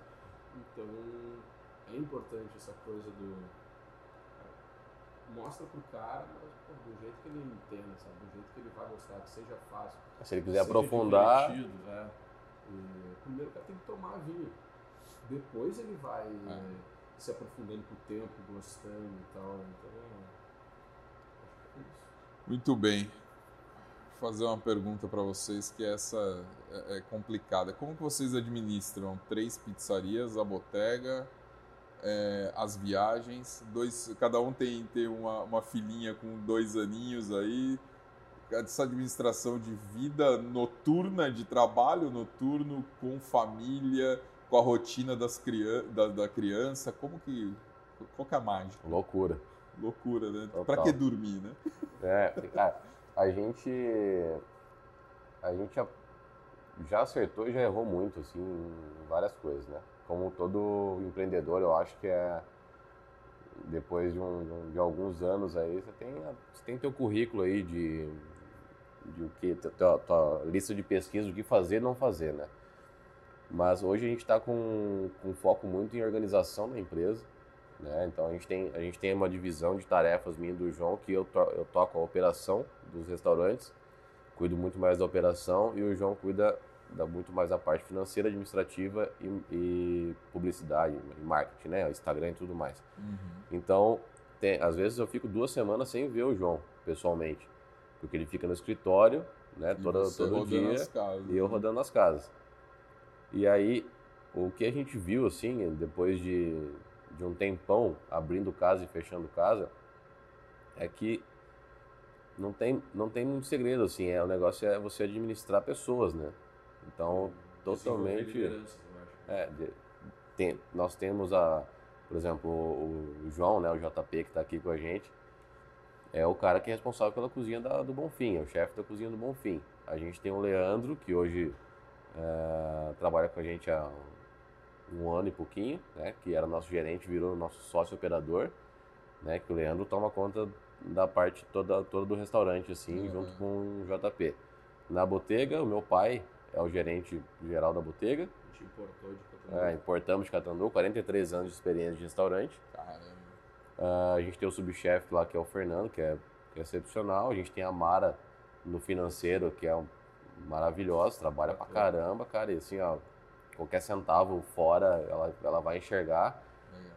Então a gente, tá, a gente acaba treinando essa equipe, dando uma atenção toda especial para essa equipe, né? Reuniões, alinhamento e né, os puxões de orelha e tudo mais, para que eles façam isso com, com o restante e que a gente consiga esse, esse tempo para pesquisa, para inovação, para pesquisar um vinho novo, né, fazer um, um trabalho diferente. Então, com isso, a gente consegue tempo para conseguir administrar mais de longe o negócio. Então, quinta, sexta, sábado, praticamente eu estou nas operações. Então, vou na botega, venho para cá, aí uma semana a gente dá um treinamento na franquia e, e assim vai. Contratar pessoas por caráter também, sabe? Acho que tem uma Você Questões- contrata pela. Como é que é a frase? Contrata pela habilidade e demite pelo caráter. Isso né? aí. Pela- Mas acho que é o oposto. Acho Tem que que fazer o contrário, né? caráter e a parte técnica tu tem como desenvolver, Ensina. né? Então, é, acho que a gente sempre teve um pouco essa visão e hoje muito mais, né? Nesse momento agora de entender a importância das lideranças, de realmente pensar em pessoas que tu confia, né? Então, é, ter essas pessoas do lado, trabalhar para que as coisas cresçam e que fique melhor para todo mundo, que todo mundo consiga se desenvolver pessoalmente, financeiramente, e tal. Então, é, é o objetivo, sabe? Fazer com que essas pessoas, porque é um negócio que tem rotatividade, mas que essas pessoas tu consiga ter do teu lado por serem boas pessoas e por serem bons no que eles fazem também. Então, acho que é, no final é isso. A gente fez, né, depois da, da pandemia, a gente fez é, a primeira festa. Assim, a gente sempre fez uma festa de fim de ano. A gente fez ano passado, a primeira depois do Covid, assim. E foi do caralho, sabe? Então, ah, por que, que a festa é boa, né?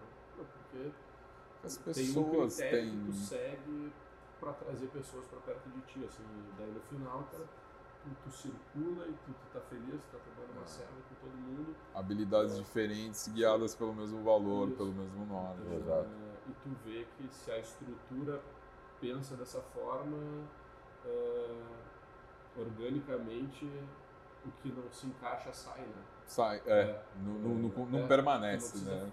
Não, não dá trabalho, né? Isso é, é uma coisa que é meio automática, assim.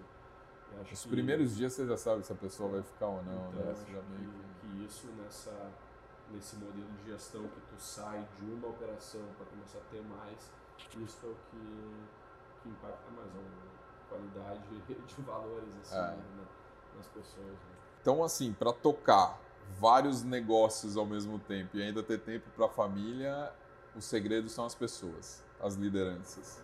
Eu acho que a, a gente sempre já deu entrevistas falando assim, né, que o, a, a gente sempre contratou pessoas com quem a gente gostaria de tomar uma cerveja junto, né? E, e hoje acho que quando a gente entende cada vez mais a importância da, do desenvolvimento de lideranças, né, para o negócio, para a gente conseguir crescer, né, ter pessoas que a gente confia, acho que sim, acho que não tem como como fugir disso, né? Então é, contratar pessoas por, por caráter, né? E Porque, treinar as é, habilidades. porque as habilidades é uma coisa que a gente tem total condições de, de ensinar. Se já tiver, ótimo. Mas ah, o outro lado ele é fundamental para que a coisa tenha um longo prazo. Né? É, é, como te falei antes, né? se a empresa ela está organizada, está pensando nisso, quem não se encaixa ah, sai organicamente, né? não fica não fica no negócio e, e- e as decisões é, essas decisões acabam sendo ah, fáceis até né, de, de tomar. Tu enxerga claramente tal e, e, toma essas decisões. E quando um fala por outro, não, acho que tem que fazer umas mudanças aqui, geralmente o outro já fala, ah, estava sentindo que precisava. né? Então, é, é- é natural. E às vezes você, é, é difícil, tá? Porque às vezes você, você pega um. um- é- é, você tem contato com uma pessoa que tem habilidade, que já trabalhou há não sei quanto tempo em pizzaria, que conhece, seja no forno, seja no, no- no- no- salão, né? Foi gerente e tal. e você não, não bate muito santo, né? É difícil você falar, putz, não vou contratar. Às vezes dá. é, Eu falo isso por mim, porque eu também participo de algumas contratações na Fábio. Às vezes você fala assim, pô, mas sou eu que estou sendo muito chato. Eu estou tirando a oportunidade da pessoa que já tem mais a longo prazo. Você fala assim, pô, eu já tinha sentido lá atrás, por que, que eu insisti, exato, né? Por que, exato. que eu fui, né? Não, não, não teria porquê. Já, já tava com o sexto sentido aí do, do- da revistinha do Homem-Aranha, já do gibi do Homem-Aranha. Já, já já. tava. Ah, eu quando entrevisto alguém, assim, geralmente as entrevistas tem uma hora, essa uma hora, cara, é 10 minutos, 15 sobre o que, que tu sabe fazer. Eu quero entender o cara, sabe? Tipo, quem ele é como pessoa, de onde ele vem, o que, que ele valoriza, o que, sabe? o que, que ele se interessa, como é que é a relação dele com a família, com os amigos, não sei o quê. É, mas é o meu jeito, assim, né? Mas é, é a minha Mas forma de é tentar é, entender, conhecer o cara e, e, e ver se bate realmente, como tu falou, se fecha. Você contando isso, eu lembrei, eu trabalhei numa, numa multinacional, também na área de, de marketing e tal, e a gente vendia para grandes empresas, né? Uma empresa muito consolidada, empresa americana, com escritório na China, na Índia, um monte de coisa, para banco, banco com K, abraço pessoal da banco. É, fiz grandes amigos lá.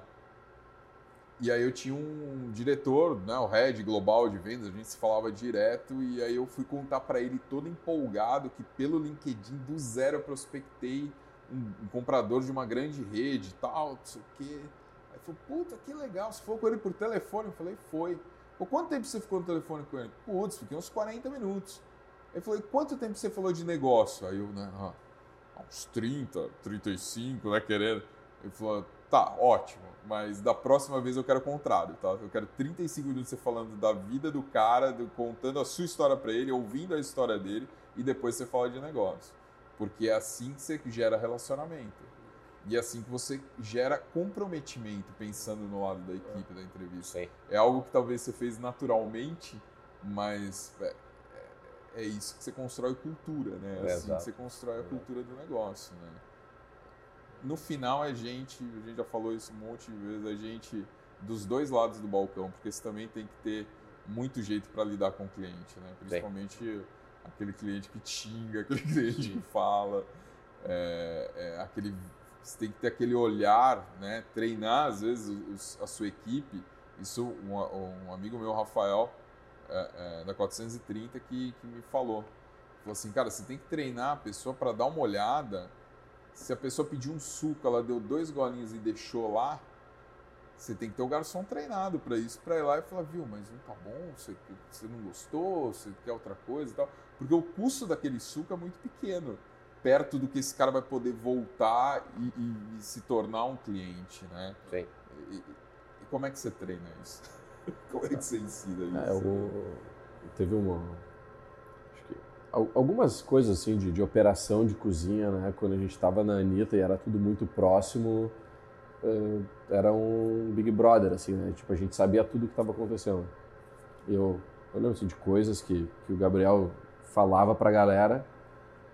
Cara, ele falava aquilo ali segunda-feira às oito e meia. Terça-feira às oito e meia, eu tava falando a mesma coisa. Igual, exatamente a mesma coisa. Daí tu ia lá na sexta e quando vê tava falando a mesma coisa. Então eu acho que tem um, um- processo de, de educação que ele é constante, né? E se tu não tem isso, ah, aquela coisinha que é, cara, essa garrafa tem que ficar aqui, não vai acontecer, né? Então, é, tem que estar ali, dele. tu tá reforçando até um momento que a gente, o Gabriel falou, cara, acho que vou botar aqui um sistema de som, vou gravar uma fita, porque a gente já sabe. Vou e- dar o e- play todo é, dia. e né? deixa rolar, porque vai chegar a hora, oito e Laranja meia, vai ter que falar isso aqui. Vai entrando É. na cabeça Então, e, e- e se tu olha, cara, para um processo de, de aprendizado, é isso, né, cara? É, é- é repetição, Envolve né? repetição. É, é- é entendimento, é estudo e tal, mas é tu praticar, tu fazer e tal. E, e dentro da- do, do negócio é igual, tu tem que estar repetindo, tu tem que corrigir, porque a coisa vai sair um pouquinho, daqui a pouco muda a pessoa que está fazendo, né? porque é, é muito dinâmico. Então, acho que, que essa, essa coisa, ela, ela não tem fim, né? Tu, tu É, acha que vai ter, fim. mas, Não pode ma- ter fim, mas não as tem. pessoas... é. Você troca as pessoas, as Isso. pessoas precisam de reciclagem, Ah. nós precisamos, né?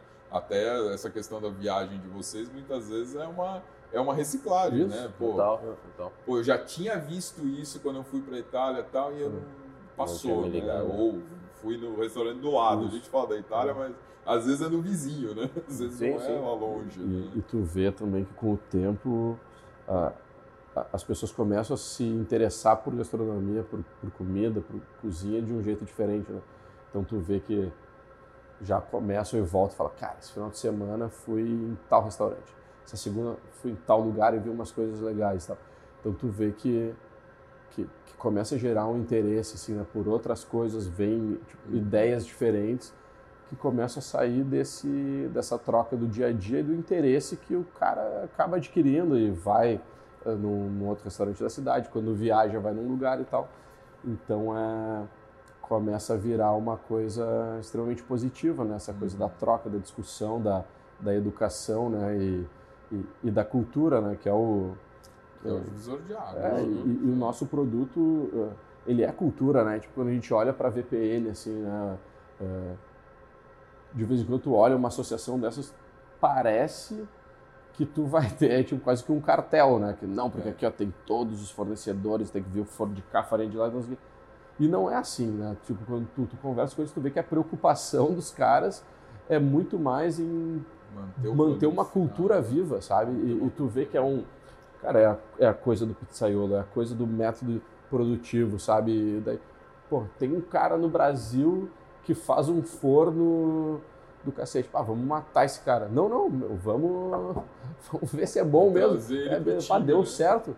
Ah, então homologa esse cara, sabe? Torna ele eh, membro, porque ele Uhum. eh, contribui para a manutenção de uma cultura eh, viva, né? Que é o que eles querem. né? Tu vai para Nápoles e tu vê que eles os caras respiram isso, né? É, o- é aquela bagunça louca assim, mas eles valorizam a- a- aquilo ali e, e é legal de, de tu ter uma ah, um, um- um núcleo que, que, que, que trabalhe para manter isso manter de isso pé assim. né? vivo, é. E, e é o trabalho que a gente faz aqui, que é o trabalho que a gente faz com a equipe, é o trabalho que a gente faz com o cliente, né? Com quem chega lá. É. E, e você falou do, do- Se for colocar o sistema de som e tal. Vocês são uma das únicas pizzarias que eu vi. Eu já vi em muitos restaurantes, mas pizzaria é muito mais raro. Vocês têm até. O cara que entra no Instagram lá, vai nos links. Vocês têm uma playlist de vocês que o cara consegue ouvir lá no Spotify e tal. Também essa questão de você padronizar o teu público, né? A hora que Uhum. o seu. Padronizar o seu público, não padronizar o sentimento que seu público tem ao ter contato com vocês, né? Vocês conseguirem transbordar isso para o público perceber e, e, e- e falar, pô, aqui tem um negócio diferente, aqui tem um negócio legal, né? É, eu, eu, ah, o gancho, né, que você puxou agora é é importante e interessante porque, cara, a gente curte muito um- o negócio, a gente curte tais músicas, a gente curte ser servido de, de tal jeito. Passar isso para a equipe, para a equipe passar esse sentimento para a galera é, é complicado, é, É. muito difícil. Então, o, o principal é a gente conseguir passar o nosso sentimento, o que a gente sente pela marca, o que a gente sente pela, pelo ambiente, para a equipe eles passarem isso adiante, né? Então, esses dias eu estava eu tava viajando, tirei uma foto com a, com a minha filha, eu tava com um moletom, um canguru assim da Tchau, Aham. e entrou um, um cliente que falou, cara, no meu Instagram pessoal, falou assim, meu, moletom da Tchau, tá louco, faz que eu quero comprar, não sei o que. Então, a gente fazia camiseta para vender, a gente nem faz mais, mas a gente vai voltar a fazer algum- alguns Ah, uniformes. atendendo a pedidos, né? Cara, tem um fornecedor de São Paulo, Raul, que é de vinhos. A gente compra vinho dele na Motega. E o cara, ele quer comprar mais camiseta da Tchau, porque ele usa, ele adora a camiseta da Tchau. E, então, assim, é, você começa a, a tornar um troço uma filosofia também de, de, de negócio, né? As pessoas tom- tomam a Tchau como de casa já. Não, é, e a É. partir do momento que o cara quer comprar um negócio com a tua marca, É. pra ele andar pela rua com a tua marca no peito, Isso é, é, tá, tá no caminho da Harley, né? Daqui a pouco vão tatuar Não, tchau, é, né? é, rolou agora. Rolou lá, agora. pronto. É, chegou, nos mandaram, falei, meu Deus, né? Vou que galera muito louca, né? vitalícia pra essa Exato. pessoa. Primeira coisa que eu penso, cadê a mãe desse cara que É, mas é, permitiu isso rolar? velho? O cara, ao invés de vibrar, ele falou, você é maluco? cara?" Eu não tatuei, você tatuou. É, mas é, cara, é muito, é muito louco. Começa a virar uma. Tem. Começa a virar uma paixão o negócio. E o cara quer ter uma a camiseta, o ca- o cara levou pizza pra São Paulo, quando não tinha tchau de São Paulo indo pra, pra namorada dele. Cara, eu preciso pra levar pizza pra ela lá, como é que eu faço? Eu consigo entrar no avião com as pizzas? Falei, cara, acho que sim, velho. Sei lá, né, velho? Vai, leva e tenta, né? E vem aqui Imagina o buscar. cheirinho na cabine do avião. A É, sorte que o voo é o quê? Uma hora e meia daqui? É, né? Pertinho. Ele falou, ah, deu certo e tal, não sei o quê. Cara, mas aí o cara quer ouvir a playlist, ele quer ouvir a música que a gente ouve aqui, porque ele quer se sentir na, na pizzaria. Ele Come- se sente tão bem aqui que ele quer levar, É. co- continuar com esse sentimento É, na hora que ele sai. Né? E quando tu começa, não sei se a gente tenta des- desmembrar, assim, fazer uma autópsia do negócio, eh, são coisas que a gente gosta, né? Então, cara, a gente gosta de arte, eh, a gente gosta de comida, eh, a gente conversa cara, o tempo todo sobre negócio. Esse dia eu liguei pro Gabriel para perguntar uma coisa, a gente ficou 40 minutos no telefone falando do, do negócio, assim, ideia. ao natural. E acho que talvez o Fora nosso... as várias ideias É. fodas que você tem de negócio aí. talvez o nosso ter... O nosso ter... É, ele é a pipa, você tem que ficar segurando e puxando. Volta, volta. Não, mas é umas ideias Eu loucas. falo muita merda. E, do, e, Só um parênteses, e só- música, Não, acho vai. que talvez seja nosso, um, um dos assuntos que a gente mais fala, assim, né? A gente gosta muito de música, cara. Eh, Eu tenho uma, uma vertente, o Gabriel tem outra. Hoje eu já escuto as coisas que ele trouxe, acho que ele escuta as coisas que eu trouxe. A, a Tchau Você toca. a moda eh, de viola de São Paulo. Sim, Claro, sim, já claro. escuto toco viola. Chico Mineiro, Ah. Eu toco viola Tião. Carreiro e né? Pardinho e todas essas histórias aí, já conheço todos. Então, eh, isso faz parte, assim, da, do, o do nosso dia a dia, dois assim. metros de altura, o cabelão, camisa xadrez, um estilão. Lá no rodeio de Catanduva. É, é. Não, mas eu me dou bem, cara. Fui eu e o Chico me deu. Não, o João é o Wesley Safadão. cara. Aí. Por causa do cabelo, já chamaram. Por causa do cabelo. Não, você tem noção, eu tava. Hoje é segunda, eu tava sexta-feira numa loja de uniforme, vendo um uniforme novo da, da equipe da Tchau e tal. E aí, todo lá com a mulher, um monte de uniforme na mesa, me liga o João e fala assim, ó, cara, olha só, eu tive uma ideia de negócio foda. E eu quero compartilhar porque vai, vai bombar. Lá vem. Aí eu conheço já, né? Já. Falei, fala aí, João. Não, é um aluguel de andaime. Eu falei, como assim aluguel Mas de do andaime? nada, né? E a gente vai, diferente, di- diferente dos caras que entregam de caminhão, a gente vai entregar só de van. E vai se chamar Van Dimes. Falei, bah, João, vamos discutir essa ideia, eu acho foda. Sucesso, sucesso. Não, não precisa de investidor, não precisa de sócio. Bora. Vamos entrar nesse negócio. Foi é sucesso. Vai Daí ele liga pra todo mundo, liga pra, pra esposa dele, liga pra mim, liga pro pai, liga pra mãe, liga pro irmão, liga pro. Toca o telefone, João. Vou atender pra ver qual que é a do dia. É. Eu tirei minha mulher da reunião pra falar disso. Eu preciso falar contigo agora. Nossa, pegou fogo, né? É. Cara, e aí a gente tenta passar isso pra todo mundo, assim, essa. Até essas coisas loucas nossas, que a gente brinca bastante, dá risada, tira sarro e tal. Aham. E acaba se tornando uma filosofia pra nós de vida, né? Você cria um ambiente solto, né? É. Você cria um ambiente leve, pô. E a galera curte muito isso, né? Igual a Bottega, é- aí já é outra, outra vertente da Itália, assim, né? De tratoria, massa, risoto tudo mais. E aí a gente quer tran- transmitir o que a gente está sentindo ali de, de Itália pros funcionários, né? Pra galera passar isso pro cliente. Satisfação, Então, né? e, bate lá, porque a gente recebe o retorno do cliente no Instagram, às vezes Legal. conhecido que consegue nosso telefone e manda. O João me encaminha as mensagens, eu encaminho pra ele, o cara, meu, carbonara do caralho, pizza muito foda, não sei o quê. A gente fala, tá, tá, tá rolando. Você tem pizza lá também. Não, a gente começou com pizza e tirou depois. Tirou. Hoje é. E a cozinha não, não comportou mais, era tipo 90 carbonaras e 3 pizzas na noite. Entendi. Não- Aí a gente acabou tirando. por É, porque você tem muita opção. De ter, Já tem três lojas. É, daí o que acontece é que ah, o cara quer pizza, a gente manda pra cá. Aí ele chega aqui e fala, ah, vocês, têm só pizza? Não, tem só pizza, mas tem a tratoria nossa que é, que é lá. Aí, É bem próximo. ah, É, uns três, quatro quadros. Né? Ah, é próximo. De repente o cara senta lá, pe- pede a pizza no delivery, né? Um Chega lá, garçom pede aham. pro outro. Não, é difícil. Não vai acontecer ainda, mas vai acontecer. Mas vai acontecer. Gente, queria muito agradecer vocês. A gente já bateu todos os recordes. O André atrás da câmera tá maluco, com bateria acabando, com coisa. Não, não- foi muito legal. É, quem quiser seguir vocês nas redes, conhecer a Tchau, conhecer a Botega, como que acha, como que vocês estão lá? É, pizzeria Tchau, na, no Instagram, Botega Maria Poa. Né? Uh, o meu é Miragem, é João Miragem, não é nick do. Não é nick do, de. Do Mirk, de, das, não, nada, Mirk, não. É, nada disso. Você entra lá no Call of Duty tá lá. Miragem. Miragem. E o meu é Gabriel Rossi V.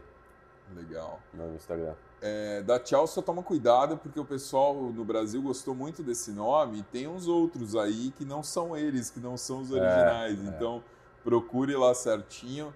É, para não, não, não, é tão em Porto Alegre, ser fácil de. É, Roma Pizzeria Tchau é, é o é nosso o, lá. É o original. Gente, obrigado. Eu agradeço, tem obrigado. Nem, não tem nem como agradecer pela receptividade, pelo papo. E, né, vamos ter que voltar, né? Porque tem um monte de, de assunto aberto aqui pra gente fechar depois. É, a churrasqueira continua esperando vocês é, lá, né, cara? É, a próxima tem que trazer o Marcião. É, avisa antes que a gente já separa o tintulinha, mojeira e tudo mais. Obrigado pelo convite, viu? Imagina, imagina. Obrigado a vocês. Valeu, é, e como falamos no início, cara, a casa é de vocês sempre, o que precisar, a gente tá aí sem... Valeu, obrigado. Sem é, cerimônia. cara, essa, essa é uma onda que eu surfo graças ao Márcio e ao Alexandre, porque quando eu li, eu... Ou é o Wagner? Ah, da Forno Santos. Pô, da Forno Santos e o Marcão, tá bem e tal. E aí já é outro tratamento. Eu já, ó, todo mundo gosta de mim, gosta nada. Tô surfando na onda dos caras. Não, tá louco. Obrigado, obrigado, gente. Valeu, valeu. Valeu, Wagner. Seja a primeira de Obrigado, muitas. hein? Valeu.